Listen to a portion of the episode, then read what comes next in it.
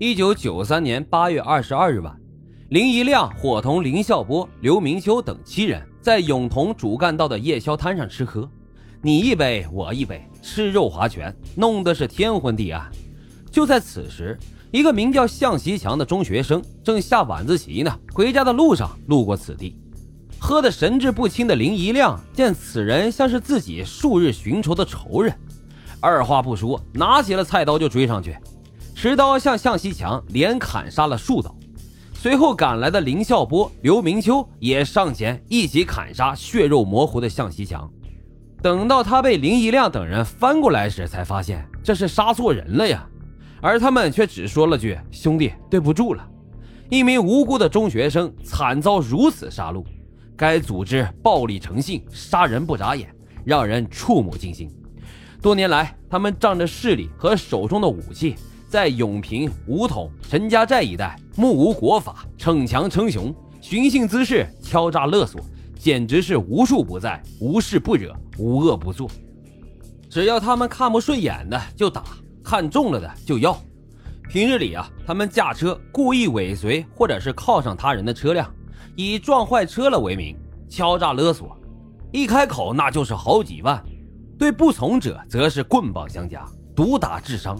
有的啊，甚至被直接绑架走，交了赎金才肯放人。长期以来，这永平一带已经形成了这样一个习惯：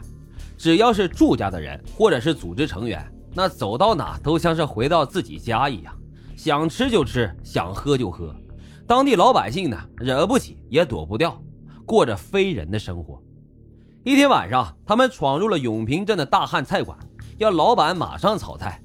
老板呢说菜油用光了，稍等一下，我马上就去买。他们不由分说，就将店内的饭桌全部掀掉砸坏，吓得顾客是魂飞魄散，老板呢也被打成了重伤。事后啊，只有含泪关门停业。河北村王家屋村民邱红铁等九人荡尽了所有的家产，合伙开了梯矿。刚开工没多久，就被祝思明及手下邱建敏获知，邱红铁得到了风声。深知这伙人不好惹，于是啊，就主动找上门，让邱建米入干股百分之三十，邱建米呢，则要百分之八十的干股强行入股，随后又强霸了该矿，致使邱红铁等人倾家荡产，背井离乡。这一直以来，治病救人乃是医生的天职，可是被祝家打伤的人，要是在本地医院住院的话，医院都不敢收留。运到外面的医院还得偷偷行事，否则后果啊将是不堪设想。叶家马的儿子叶森红和邱建米发生了纠纷，两人打了一架。叶家马夫妇呢，因为劝架也被打伤，邱建米也因此被叶森红的哥哥打伤。邱建米返回后，得知叶家马夫妇在五桐乡卫生院治疗，于是纠集了林一亮等四人，带了三把猎枪、一把刀，冲到了五桐乡卫生所。用枪吓走了医生，叶家马的妻子见状拦在了门口，却被邱建敏一伙人乱刀砍倒。躺在病床上的叶家马慌忙之中用被子盖住了自己，而邱建敏等人则持枪朝着叶家马连开数枪，并且击中其腿部。叶家马落的是雪上加霜，一股怨气也只有朝着不争气的儿子身上乱发。一九九二年九月十八日上午，于廷金、谢龙生。到五桐乡街上买石油时，被祝思明、刘明秋、叶国发、顿头四人看到。因为在同年的三四月间，这祝思明等人欲强行霸占于廷金景同的矿池子，遭到于廷金、谢龙生的拒绝，而相互发生了矛盾。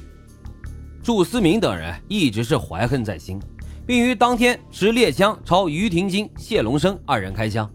谢龙生的左大腿被击中。在住院治疗期间，被祝思明等人知道后，又伙同刘明秋、叶国发等人冲到了医院，将正在医院治疗的谢龙生的点滴吊针拔掉，并欲将他带走，不让他治疗。祝海泉的二女儿霞霞在当地被称为二小姐，其恶行不亚于其父，在外是嚣张霸道、目中无人。一九九九年，他在铜矿歌舞厅唱歌的时候。只因当地的李俊霞、李俊红两姐妹歌唱的比较好，出于妒忌而带着帮凶上前将二人毒打致伤。还有一次，因矿医院的护士黄海燕人长得漂亮，在二小姐面前走过的时候，二小姐借故将黄海燕打伤后，又带人追到了黄海燕的家中，叫黄海燕滚出来。黄海燕出来之后，跪在地上求饶，否则啊就要毁她的容，破她的相。在永平五桐一带，多年来已经形成了一个不成文的规矩：祝家势力打伤了人，求助法律那是基本上没有希望的，只有上门去乞讨医药费，请他们慷慨解囊，能施舍多少就给多少，能拿多少呢，也算是有面子。一九九五年五月下旬的一天，林孝波的哥哥林孝文不肯让李传茂搭车，导致车动后压伤了李传茂的脚。这李传茂就打了林孝文一个巴掌。